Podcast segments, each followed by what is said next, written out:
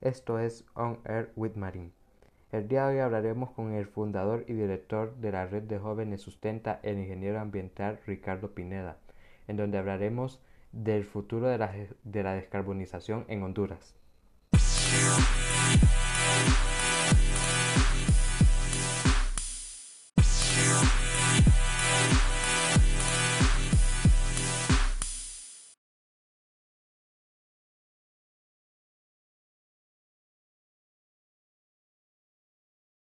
Hola Ricardo, es un gusto poder estar conversando el día de hoy contigo acerca de la descarbonización en Honduras. Gracias Francisco, un gusto. Para iniciar, en los últimos años, no solo en Honduras, sino que a nivel mundial, la descarbonización es un tema fundamental para conseguir un desarrollo sostenible. Pero para iniciar, ¿qué son los procesos, cuáles son los procesos de descarbonización que se están ejecutando en Honduras actualmente? Bueno, antes que nada, gracias a todos, ¿verdad? Los que pueden estar escuchando esta grabación. Eh, primero comentarles qué es la descarbonización, proceso de desarrollo en el cual absolutamente toda la economía se libera del dióxido de carbono, del carbono en sí, ¿verdad? Es decir, eliminar quemas de bosques, eliminar el uso de gasolina, el uso de energía de fuentes contaminantes, etc. Entonces, em, es un cambio muy grande porque representa un cambio en absolutamente todas las personas de, de un país, del planeta en sí, ¿verdad? Y esta solución es considerada como la mejor solución al cambio climático, según el panel de intergubernamental de cambio climático. Entonces, muchos gobiernos ya se han comprometido hacia la descarbonización. Honduras apenas está empezando a desarrollar su plan o digamos su, estrategia nacional que se llama la Estrategia Nacional de Descarbonización y Resiliencia Climática. Para no aburrirlos, em, básicamente se enfoca en tres sectores grandes. Primero, en el tema de la energía y el transporte. Imagínense carros eléctricos en Honduras o buses sostenibles, muchos paneles solares o las eólicas como las que se ven por Tegucigalpa. Ese tipo de soluciones es las que busca promover este primer paso. El segundo va enfocado hacia las industrias y también hacia las ciudades. Es decir, cómo eliminar el carbono en procesos como en el cemento, en el acero y en otras industrias, digamos que tal vez uno no lo ve, pero que sí son muy intensivas de carbono, llama. Y la tercera, y tal vez una de las más importantes para nuestro país, es la agricultura, la ganadería y el tema de los bosques, porque como muchos sabrán, hay muchas quemas, em, lo cual empeora la calidad del aire, pero también hay muchos efectos negativos al ambiente por, por ejemplo, el uso de eh, pesticidas o, incluso las mismas vacas también eh, emiten metano. Entonces, em, la idea es ver cómo podemos eh, girar todos estos procesos no eliminarlos del todo, sino buscar una transición justa que nos permita em, hacer un salto hacia tecnologías nuevas. Y con eso cierro este espacio, Francisco, diciendo que hay un término muy interesante. Los economistas llaman el, el desarrollo como salto de rana, dicen. Y es que normalmente el desarrollo de países como China, Estados Unidos, ha sido un desarrollo contaminante. Entonces, la idea es ver cómo un país como Honduras, que todavía no está en ese nivel, podamos saltarnos todo ese desarrollo y empezar a hacer lo que ellos ya están haciendo. Eso es algo bien interesante en general para, para todo el país, en general. Es muy interesante. Para continuar, Honduras es un país el cual no aporta ni el 0.1% de, de las emisiones de dióxido de carbono a nivel mundial. Y podemos ver que en la NDC de Honduras buscan reducir eh, las emisiones de carbono en un 15% mediante la reducción del uso de leña, el uso de energías renovables, pero también en la NDC de Honduras no hay algo lo cual es muy importante, el transporte sostenible, porque un país como Honduras no ha querido comenzar a invertir en transporte sostenible. Por ejemplo, solo Tegucigalpa y San Pedro Sula, que tiene la mayor cantidad de parque vehicular, de transporte público no ha querido innovar y comenzar a modernizar sus unidades de, transporte. Totalmente. Em, es algo que tienen que, empezar a abordar de manera más directa. Em, dentro de los NDCs hay unas cosas que se llaman las NAMAS, que se llaman Acciones de Mitigación Apropiadas Nacionales. Es un nombre muy largo para decir em, qué específicamente qué puede hacer un país en un sector. Ahorita bien mencionado, Francisco, em, hay un tema que se está construyendo, por ejemplo, o que se está creando para el, uso de leña, pero no hay uno para transporte. Em, hablando con, tal vez con las autoridades presentes en el momento decían que tal vez no eran los más baratos. Pero yo creo que cuando se trata del cambio climático no es que se trata de buscar lo más barato o digamos las frutas más fáciles de recoger, más bajas en el árbol.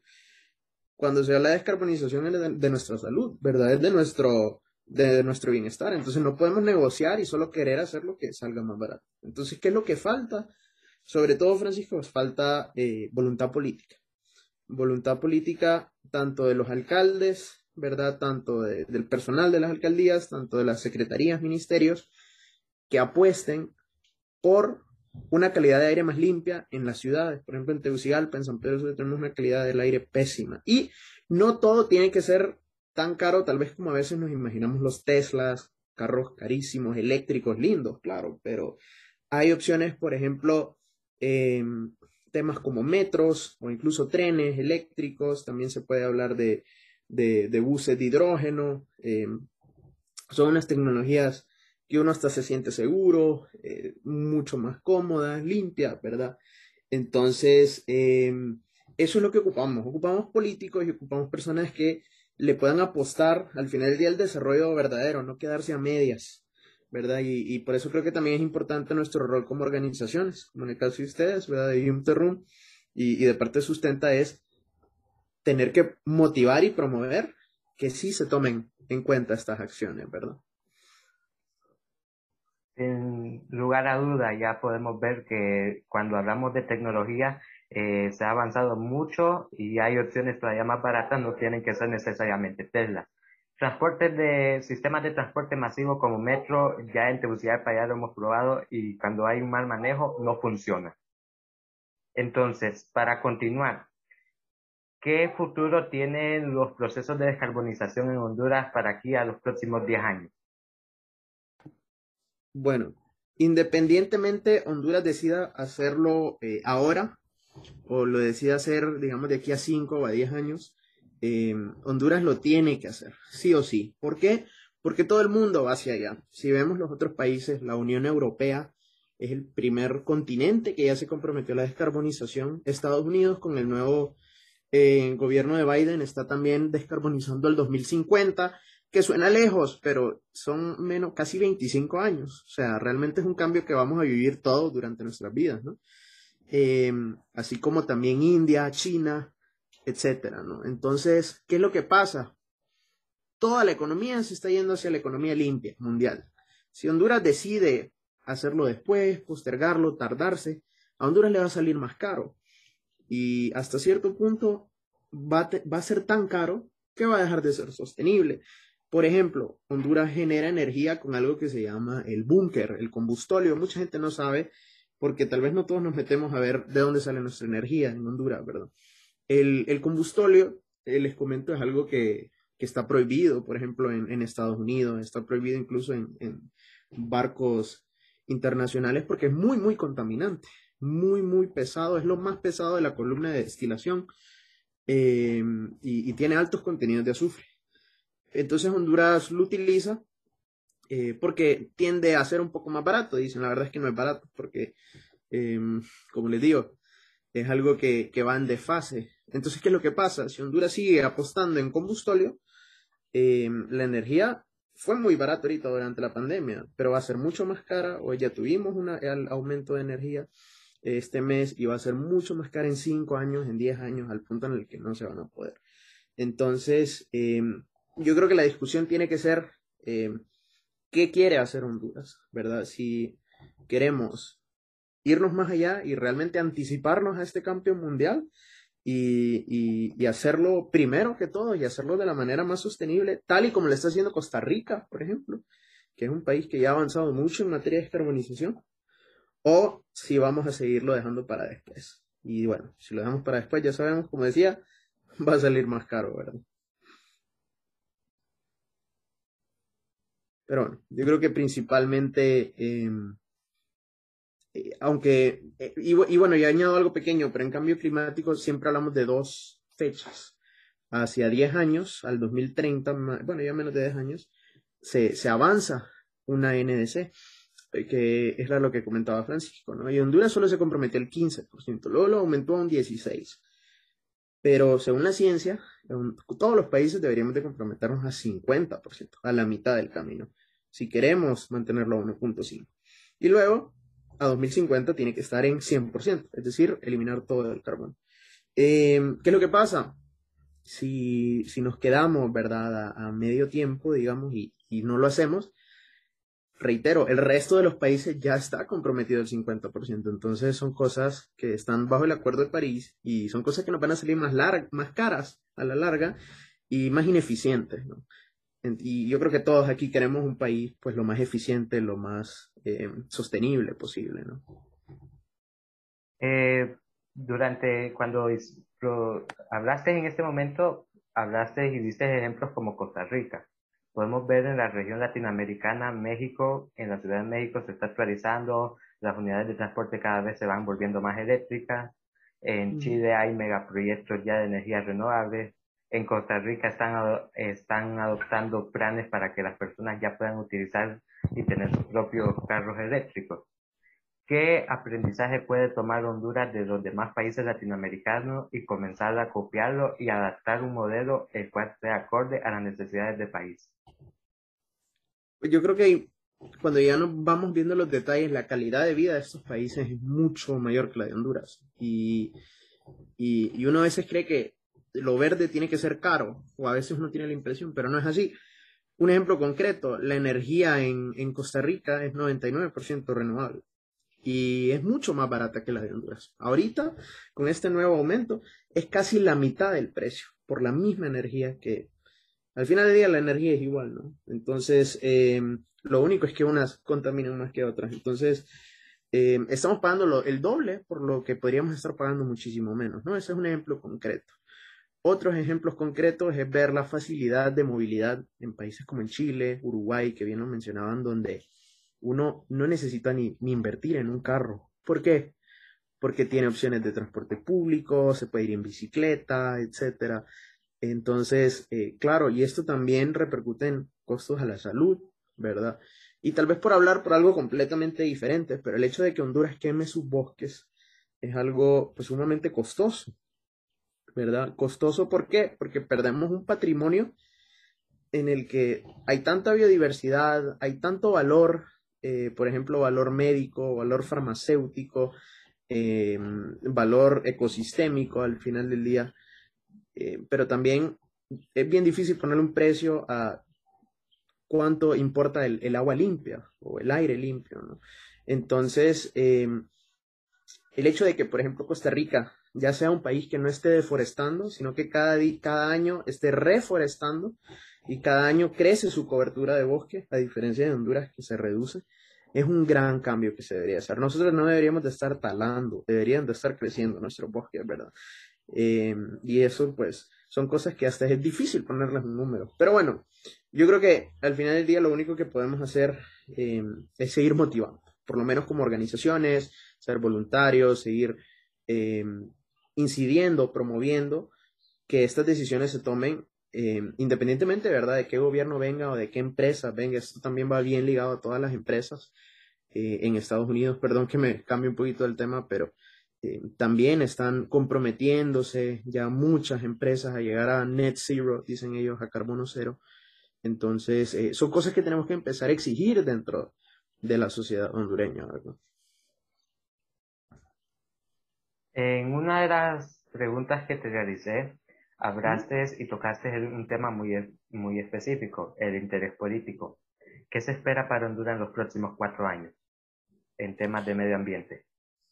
yo creo que, bueno, esto lo, para poner un poquito en contexto, por si lo escuchan después, eh, esto es justo cuando acaba de entrar en, en, posesión nuestra nueva eh, presidenta, ¿verdad? Y junto con, con, ella su nuevo gabinete.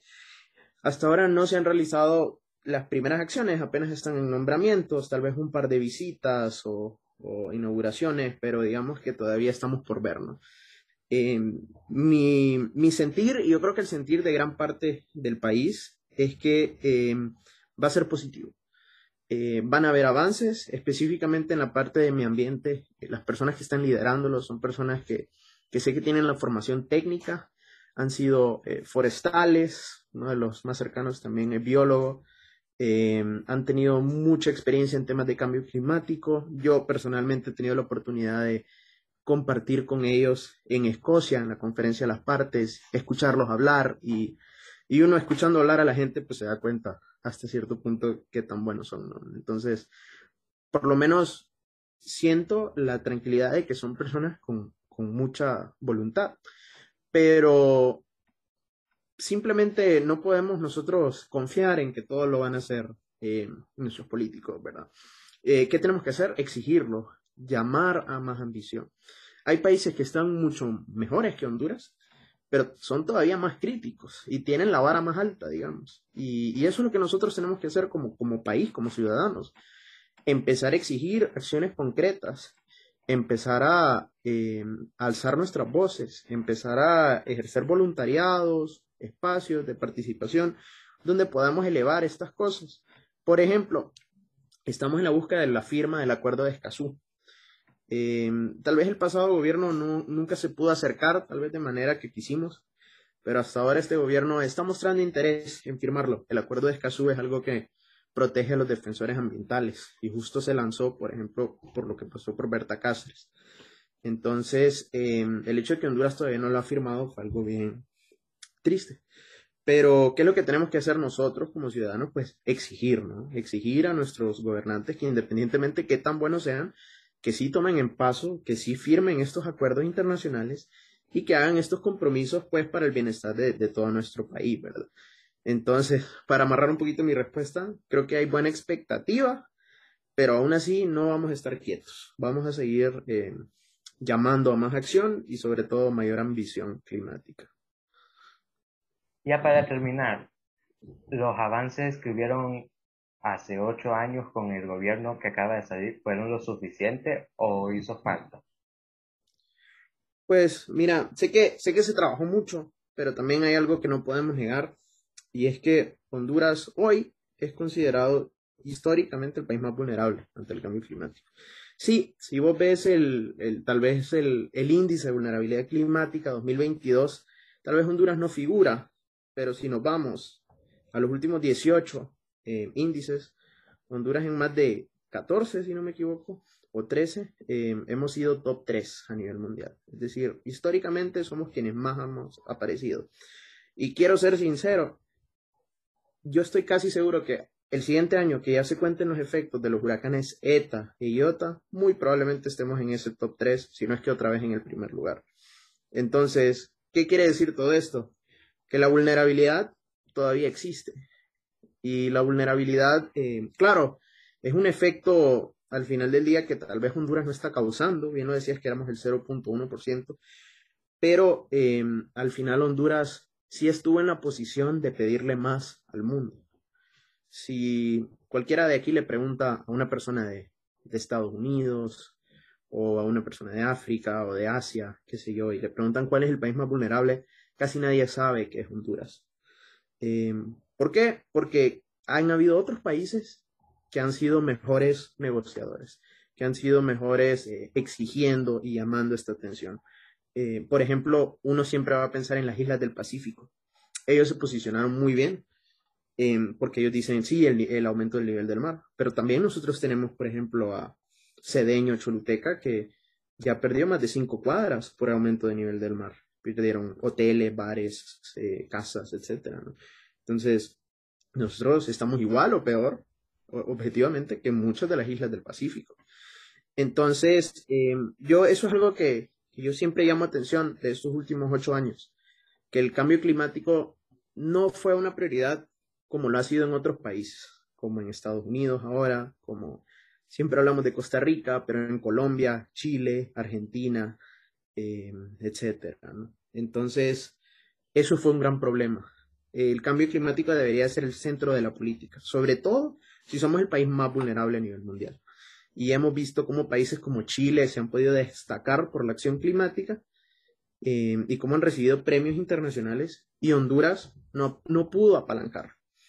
Entonces, otra vez amarrando mi respuesta, creo que eh, vamos llamando siempre a más atención como ciudadanos, como jóvenes, como activistas. Eh, no podemos esperar que simplemente vengan personas que ya saben qué hacer y, que lo hagan. Tenemos que estar muy de cerca, tenemos que motivarlos, pero también exigir cuando se necesita acción. Y ahora más que nunca es que necesitamos acción, ¿verdad? Fue un verdadero gusto poder estar conversando el día de hoy contigo. Pues quedamos a la expectativa de lo que pase en, en lo que transcurre este año y los próximos que vienen. Eh, gracias por habernos acompañado. Gracias, Francisco, y gracias a toda la familia de Room. Un abrazo y bueno, estamos a la orden de parte de sustento.